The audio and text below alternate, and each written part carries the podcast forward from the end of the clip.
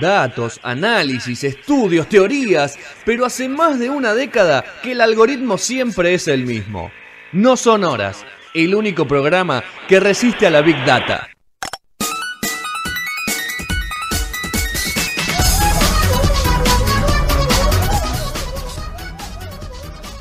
Cuarto bloque de No Son Horas, se sumó Juli, no sabemos de qué manera, pero. y el señor Federico Fassbender.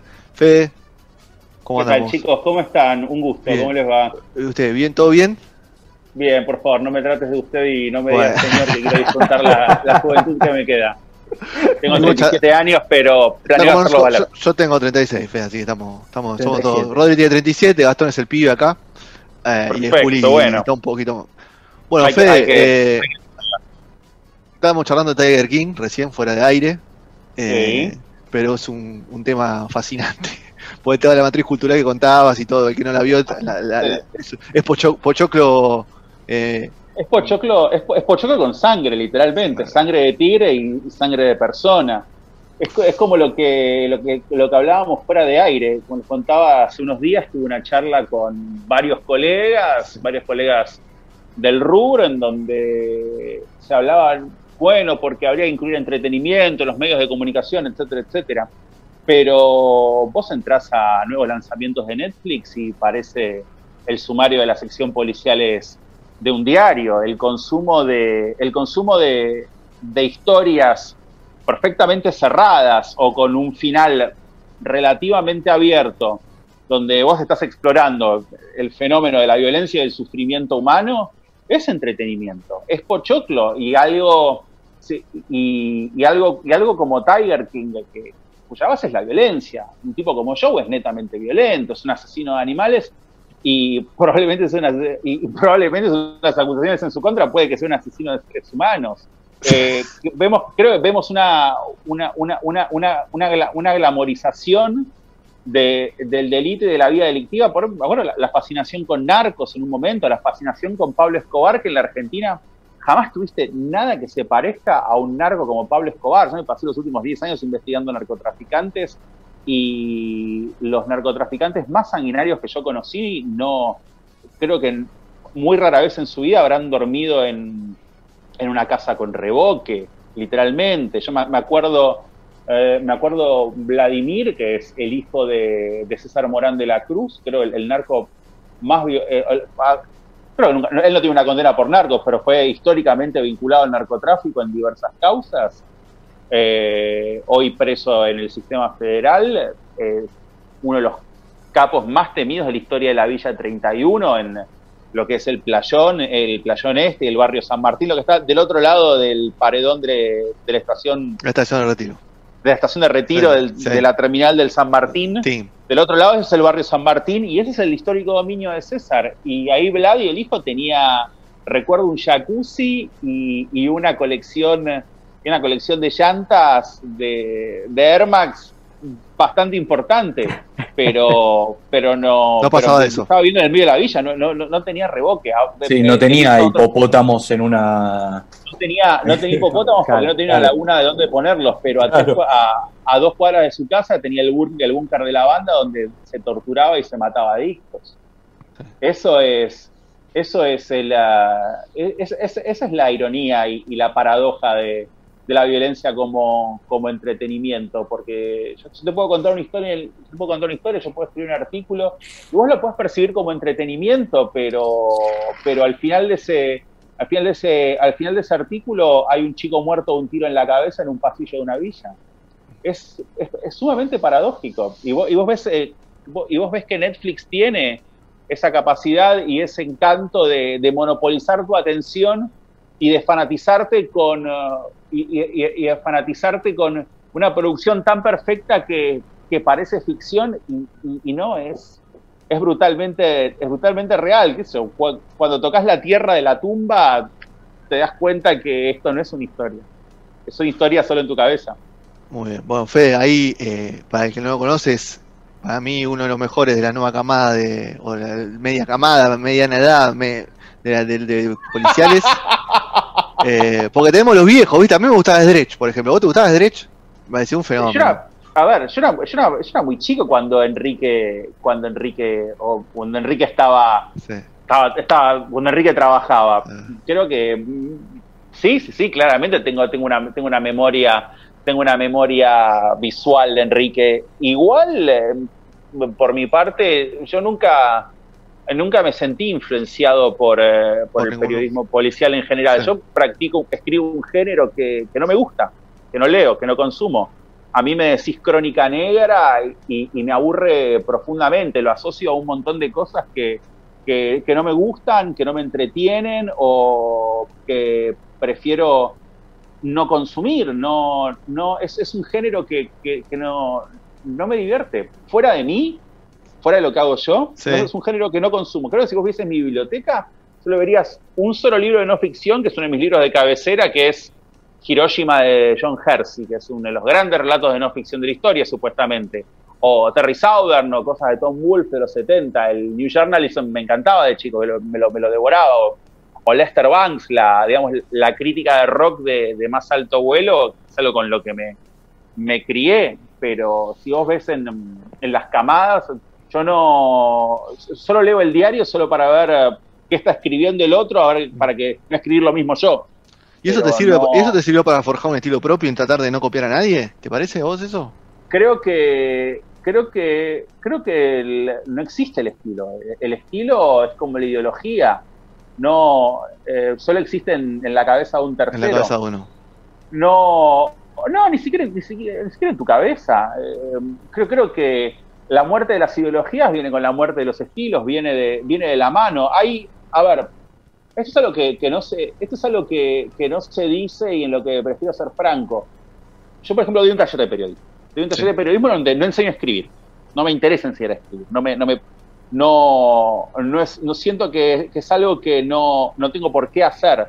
Porque hay una hay una entelequia. Escribir bien es una entelequia. Hay autores que, que están encumbrados que venden bien que se los reconoce porque hay una porque hay una especie de de, de idea de escribir bien que es controlada por por ciertos grupos por ciertas personas y entonces hay algo que se define como escribir bien. Y, y no y quizás vos podés escribir espléndidamente bien y no y no ser parte de eso no ser beneficiado no ser beneficiado por eso. Yo creo que llegué a un estilo a un estilo de escritura porque lo fui marcando a través de, de la música que, que se hacía en, en mi cabeza. Hay escritores de ficción que me fascinan. Marcelo Cohen, por ejemplo, es una, pues una de, es uno de los escritores de los que más aprendí. Es un- creo que es un tipo que si escribiese, si hiciera periodismo policial, que sería el mejor. Porque tiene, tiene una habilidad para ver, para ver el mundo como si fuese a través de un cristal sucio. Mm. Y eso es un poquito lo que te pasa cuando cubrís un, un, un, un poli- un- un policial. Creo que el estilo se fue formando a través de, a través de todas las cosas que me influyeron, no solo ar- artes visuales, música o, o la música propia de, de tu fuente. Yo creo que el relato está marcado por, por, lo que te dicen tus Por lo que escuchás, por por lo lo- que vivís. claro. por lo que por lo que ves por lo que ves y por, y por lo que escuchás sea una entrevista con un delincuente con su abogado con el juez que lo condenó con el fiscal que le con el que el fiscal que le pidió la elevación a juicio con los documentos con los documentos que leíste con la cárcel que trotaste con el barrio al que fuiste con toda ese con con, to- con to- to- todo ese mundo de experiencias que te interpela y vos terminás escribiendo, vos terminás escribiendo eso dentro de cierto orden. Hay un fenómeno muy grande, que, no sé si es muy grande, pero que lo percibo mucho, en donde si vos no escribís un texto de forma ordinal, digamos, en forma más o menos canónica, el, el lector no te entiende. Puede estar perfectamente bien escrito, pero te dice que está escrito mal, porque no lo entendió, porque su cabeza no lo pudo procesar. Entonces vos tenés que trabajar dentro de ciertos parámetros, escribiendo en, en, ciertos, en ciertos lugares. En ciertos, en ciertos medios, obviamente. Y a ver, eh, un poco de todo lo, lo- lo que me venís eh, diciendo. ¿Argentina es un país fácil para trabajar en, en materia policial? Sí, ¿O vos crees que.? fácil. Sí. Si yo hiciera lo mismo en Brasil o en México, estaría muerto, para empezar. O sería un decorador de interiores. Pero ah, olvídate, absolutamente. Eh, ¿Por qué decís es eso? que- porque, porque, porque, a ver, porque el delincuente entiende que, a ver, la violencia de los delincuentes es o a sus víctimas o hacia, hacia personas más débiles dentro de su propia organización o hacia sus rivales. Creo que hasta, a ver, ya llevamos más de 15, 20 años de cobertura intensiva del fenómeno del narcotráfico en la Argentina por parte de periodistas y hasta ahora no, no mataron a nadie. Si vos decías lo mismo en Brasil o en México, en, en México no, no, no- no- no tengo No, en México ni hablar, no, me imagino. Eh, No, matan no, no. 10 por día, sí. no sé, va- matan, mataron unos cuantos. Y creo que eso, esos, esos límites el delito no los cruza. El mundo, el mundo del delito no los cruza, pero los puedes cruzar en cualquier momento. Va, va a pasar un día en donde alguien se va a... ni- A ver, es como, es como, es como cuando ibas a un, iba a un recital de chico y veía, veía que iba, iban todos los punks a ganar la puerta. Iban a, iban a bajar la valla. Y solo faltaba que se anime uno yo creo, a ver, a mí me han pasado cosas, hay cosas que yo las cuento por, no las cuento por seguridad, hay, hay, hay ciertos, hay ciertas cosas que yo he visto que, digo, si esto, yo, yo cuento esto me va a costar la vida, o me va a costar la seguridad, o me va a costar eh, la tranquilidad, pues yo soy un tipo, a ver, yo no tengo perro, yo no tengo pistola, yo ando por la calle.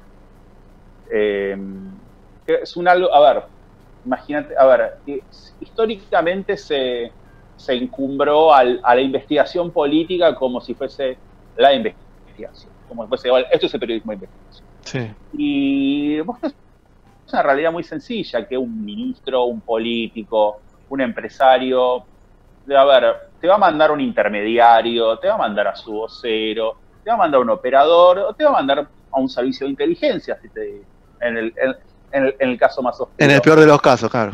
Eh, pero, pero estos tipos, estos mafiosos, estos tranzas, estos, estos secuestradores, no tienen voceros, no tienen operadores, no tienen alguien que te va a pedir un café. Tienen alguien que tiene una pistola al cinto y que por 80 mil pesos te, te puede matar, literalmente. Eh, esa es una realidad que tengo en cuenta. Creo que esa es, eh, a ver, los periodistas siempre estamos viendo donde, donde no pisar el palito. Nomás si tenés muchos años en esto y tenés la cancha suficiente como para verla venir. Federico, eh, me encanta todo lo que estás contando porque le, le das una, podríamos decir, explicás de una forma muy sencilla algo que parece muy complicado. Sí, es complicado. sí, pero lo explicás de una forma que, lo, lo- lo logro entender.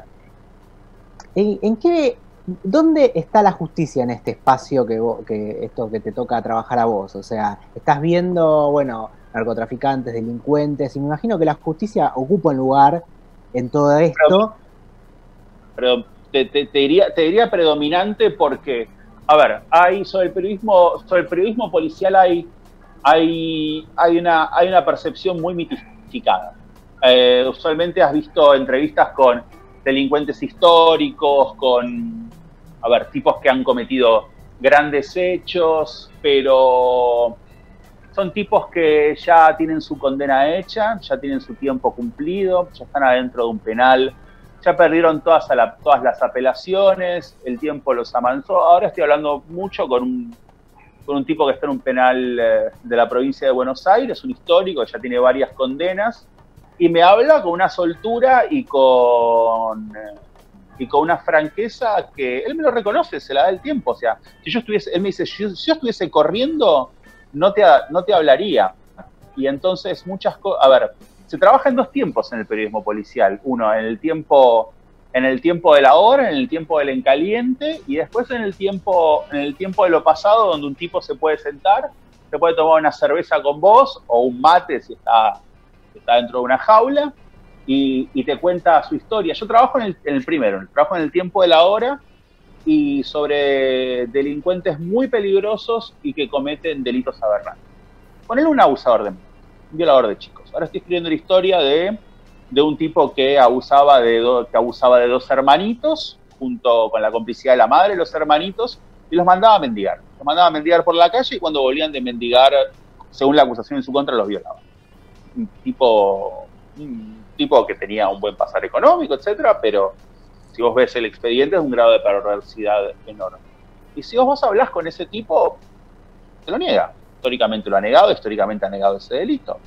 Pero si vos eh, ves por eh, la inteligencia, la, inteligencia que ordenó el juzgado, si vos ves las cámaras GESEL a los chicos, si vos ves los testimonios que se recopilan desde la causa, y por un montón de cosas que del mundo del delito, esos datos no te van a venir jamás bajo ningún concepto, eh, sí, la justicia tiene un rol preponderante y hay, hay jueces y fiscales que hacen las cosas mal y hay jueces y fiscales que hacen las cosas bien y jueces y fiscales que trabajan con lo que tienen y con lo que pueden en un sistema colapsado, literalmente colapsado. Porque si las cárceles están colapsadas, imagínense los juzgados y las fiscalías. Es un sistema que, a ver, no, no es una cifra exacta, pero imagínate que por un caso de un secuestro extorsivo tenés 100 casos de, 100 casos de hurtos de pavadas. Y eso atora el sistema. Pues son expedientes que toman tiempo, que toman trabajo, y esos tipos también terminan presos.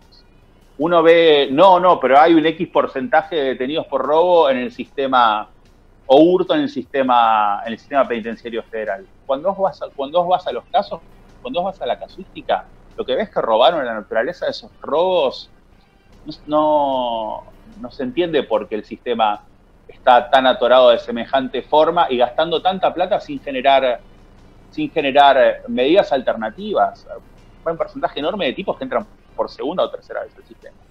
Eh, si vos ves a, a ver, hay, hay, hay, una moda muy grande de, demonizar a la justicia porque es lo fácil. Usualmente gente, viene de gente que Nunca habló, nunca habló con un abogado, nunca pisó tribunales, nunca fue una mesa de entradas, siempre se quedó con lo primero que le contaron. me parece que caminar tribunales es importantísimo porque te va a dar una dimensión del delito que la calle jamás no te va a dar. Porque la calle en muchos casos te va a mentir. Eso es, esa es la naturaleza. Yo, la, hablo con muchos delincuentes que son buenísimos en hablar de otros, pero son pésimos para hablar de ellos. Mm. Eso es es, que es por la naturaleza de su situación. Pues son tipos que tienen, están jugándose una apelación en la cámara, son tipos que por ahí tienen, están esperando salir y tienen un canuto en algún lado. Son tipos que lo dicen, que yo salgo acá y voy a cortar el pasto. Si yo, si yo meto un choreo, yo metiendo un choreo me compro una jama. Yo metiendo un choreo cerraba un, cerraba un puterío. Eso, y son tipos que te pueden contar perfectamente su mundo, pero no, te van a contar la de ellos, no te van a contar la que hacen ellos jamás, porque le están haciendo en ese momento. Y, más que nada, y en delitos y en delitos que vos puedes definir como aberrantes, delitos de naturaleza sexual contra menores, sí, sí. la reconstrucción que desde la justicia es, es importantísima porque hay un nivel de, precisiones técnicas y de recursos que vos como periodista, vos como periodista no le puedes hacer una cámara GESEL a una nena de 12 años que fue violada por el padre. No podés. Pero sí podés leer los contenidos de esa cámara GESEL, obviamente preservando a la víctima y paradójicamente al victimario. Porque si vos das el nombre del victimario, o sea, o el vínculo, el, vínculo, estás, estás exponiendo a la víctima.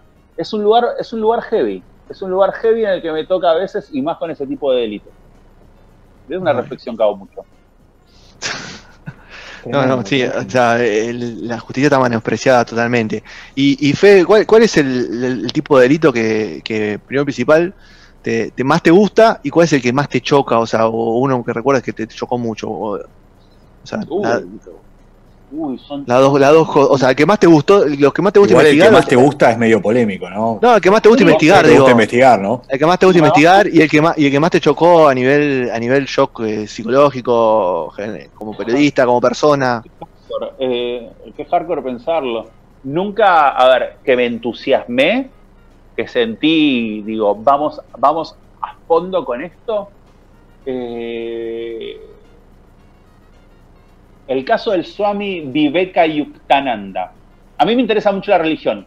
Fui miembro de varias sectas Así que en todas experiencias muy divertidas y muy positivas me interesa la plasticidad de la plasticidad de la religión humana y la plasticidad del fenómeno de la fe es algo muy elástico y muy maleable y muy poderoso y me interesa explorarlo y me interesa ser parte de esos contextos y, digamos y convivir con esos contextos y Vivekananda fue un tipo fue el primer gurú de yoga de la Argentina el primero y él a lo largo de los años llevó adelante una, escuela barra comunidad que llevó a controlar un hotel en, en Mar del Plata y Vivekayuktananda fue detenido acusado de torturar y esclavizar, violar y embarazar a su familia y a sus fieles durante años en Argentina y en Venezuela.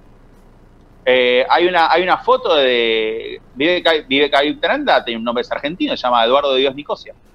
Y hay una foto de él donde tiene un momento muy poderoso enfrente de un maestro espiritual en la India, en la mitad de la noche, con el agua hasta el ombligo en el Ganges, meditando frente a un maestro espiritual que, a ver, no quiero faltar el respeto a, a, los que están iniciados en las tradiciones de la India, pero parecía el, jefe de los mini supers, era como, era como Apple frente al jefe de los mini supers. eh, em, por un momento muy sublime y muy poderoso, y después vos ves eh, la naturaleza de la imputación en contra de, de Nicosia y decís, wow, y después ves, ves las pruebas de ADN y decís, sí, este tipo embarazó a.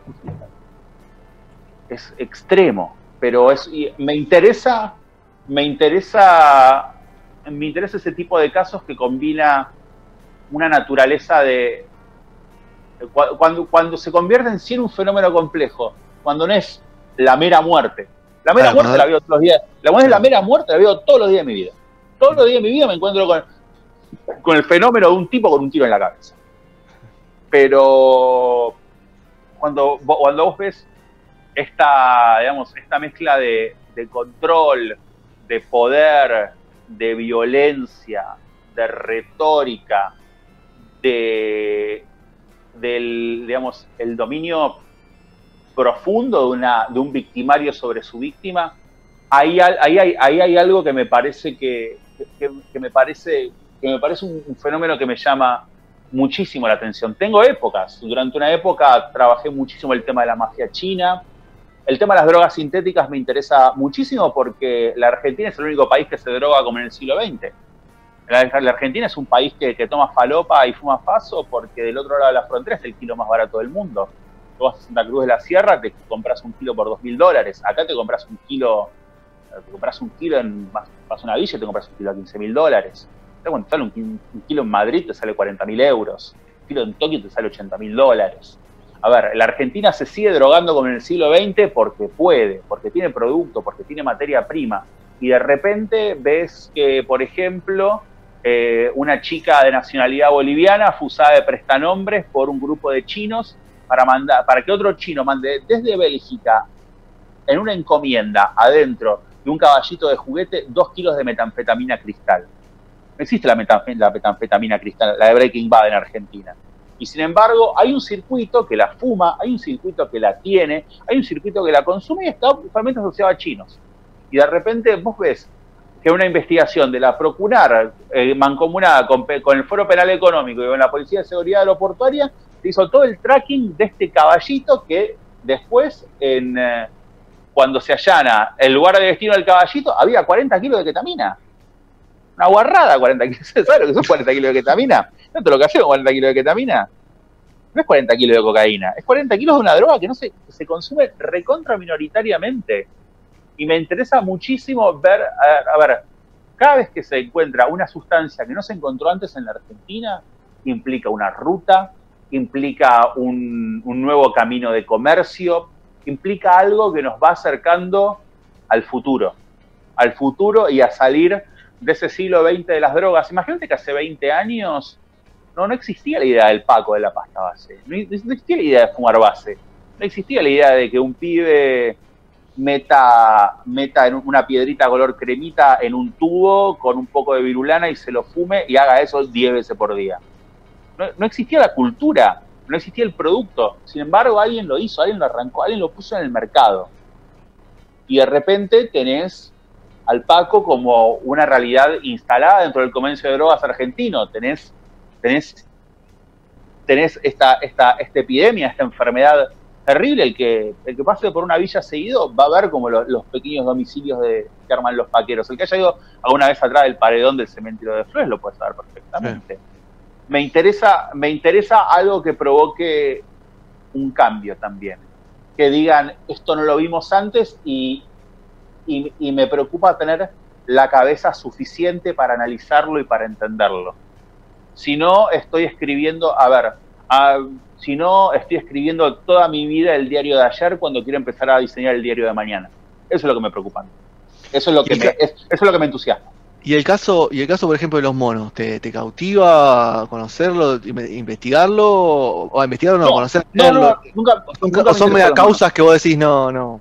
Nunca me interesó los monos porque pasa en otra ciudad en la que estoy, en la que estoy lejos, en la que no tengo, en la que, a ver, me parece, me parece un fenómeno netamente acotado a Rosario, no sé por qué, a ver, captura muchísimo la imaginación de la gente, pero no dejan de ser narcotraficantes como los que escribo durante todos los días. Escribí durante años sobre Marcos Estrada González, sobre rutimariños, eh, que han hecho cosas muy parecidas a los monos y las han hecho acá nomás acá durante eh, tipos que crecieron y ejercieron su dominio y mataron gente desde, desde hombres grandes hasta bebés con, con el expresidente como jefe de gobierno de la ciudad.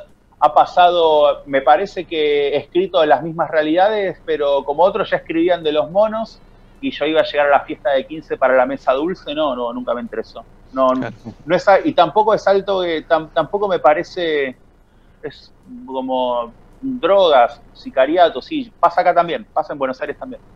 Sí, pues. Eh, ¿alguno, ¿Alguno más tiene alguna pregunta? Juli, ¿algo a, Fede o...? Hola Fede, ¿cómo estás? Yo quería saber eh, por ahí un poco el vínculo... Bien, el vínculo con la política, por ahí más en esta zona, en la ciudad de Buenos Aires, porque una de las cosas que atrae quizás lo que preguntaba Fede es el vínculo con la cuestión inmobiliaria, con la política, con la policía, o sea, no solo ah, narcotráfico ah, en, en, torno, en torno a los monos, digamos, en caso de la Ciudad de Buenos Aires, ¿qué pasa con eso? Eh, que, vos tuviste una... A ver, lo que hacían los monos, los monos es el histórico nivel de complicidad policial que Yo he visto, a ver, a ver, vamos a, me, voy a... Me voy a sincerar inmensamente con esto. A la política, todo este fenómeno de narcotráfico que yo he investigado, no llega porque nunca he tenido las pruebas suficientes o siquiera indicios para decir, acá hay un tipo, a ver, a ver, si, si, puedes robar con obra pública, ¿para qué te vas a ensuciar con narcotráfico? No tiene sentido. No tiene, no tiene ningún tipo de sentido que vos, con los millones que puedes hacer haciendo tiki tiki con obra pública, ¿para qué te vas a ensuciar con, dicho en policial, cinco gratas que andan por la, que andan por la Zabaleta trayendo pasta base desde Bolivia? La plata que puedes ganar eh, haciendo negocios ilegales bajo el paraguas de la legalidad es muchísimo mayor. No, no, he, visto un solo expediente, no he tenido un solo indicio, nada. Y he visto, a ver, los policías corruptos existen, son pocos, pero los policías ineptos son muchos más. Y creo que los policías torpes, ignorantes y, a ver, los supervisores de abejas, por citar de vuelta a los Simpson, son, son eh, existen, son muchos. Que alguien tenga un uniforme no quiere decir que sea el tipo más vivo del planeta. Eh, a ver, la, corrupción policial, pero recontra existe. A ver, no lo vamos a ver. Si vemos lo que pasó en el, en el supermercado en Avellaneda hace uno o dos años, donde un jefe de drogas de una EDI terminó muerto a tiros cobrando una tranza, después de ir después de meter un apriete, pero eso, ni hay que ni, hay que ni, hay que contar ni, hay que analizarlo. Me parece que se cae de maduro. Pero todos han querido ver siempre un político metido en metido en el narco o metido en o metido en la o metido en la trata de personas pero pero de nuevo no tiene sentido porque la plata que vos haces en ese modelo de ilegalidad no tiene nada que ver con la plata que vos haces en la política Recién hablabas del caso este del instructor de yoga que armó toda una secta que es, que es muy. que te, te, encantó, digamos, por decirlo de una forma, por cómo armó esa red de poder y de, y de cosas Sí. ilegales, ¿no? Eh, Mm. ¿Crees que, que, eh, que ese crimen, por ejemplo, esa causa, se merecería una serie de Netflix, como hablamos al principio? ¿Se merecería, sería un caso tan espectacular como para hacer algo así? Sí, que me, a ver, creo que, me, eh, sí, que me llamen como consultor de, de última, Estaría buenísimo, ¿no? de mi CBU. Eh, sí, es divertido, me, me- me- me divierte la experiencia. Yo he hablado con, he hablado con varios guionistas en los últimos en los últimos dos años que se copaban con mis historias y querían llevarlo a ficción. Tuve, tuve muchas charlas al respecto, así que puedo andar. Eh, creo que mm, lo de lo de, lo de, lo de no me acuerdo la etimología del nombre, algo sé un poquito de sánscrito de algunas cosas que estudié, pero An- An- Ananda significa amor o bendición. Mm. Viveka no, Viveka y Yukta, Vi- Viveka y Yukta son dos términos distintos, pero no me, no me lo sé en este momento. Sí, es, a ver, eh, creo que creo que para una docuserie sería sería perfecto. Creo que yo pude haber Viveka, Yuka- eh, Viveka Yuktananda, que fue mil veces pre- mucho muy previo 20, 20 años previo a Indra Devi. A ver, creo que mm, creo que aparece en plena en plena eh, en, en plena dictadura. A ver, ¿cómo? A ver, ¿quién viene después de Frondizi? Eh, Ilia, ¿no? Viene. No, Frondizi Ilia. Ilia, No. no, o después- o después- No, viene una dictadura. Ah, viene doctora. Vamos Sí, a sí, un milico, milico con bigote. Milico con bigote fue. Bueno, en plena dictadura, en plena dictadura de milico con bigote, Vivekananda graba, hace un ashram en la calle Florida, una comunidad espiritual, y graba un vinilo.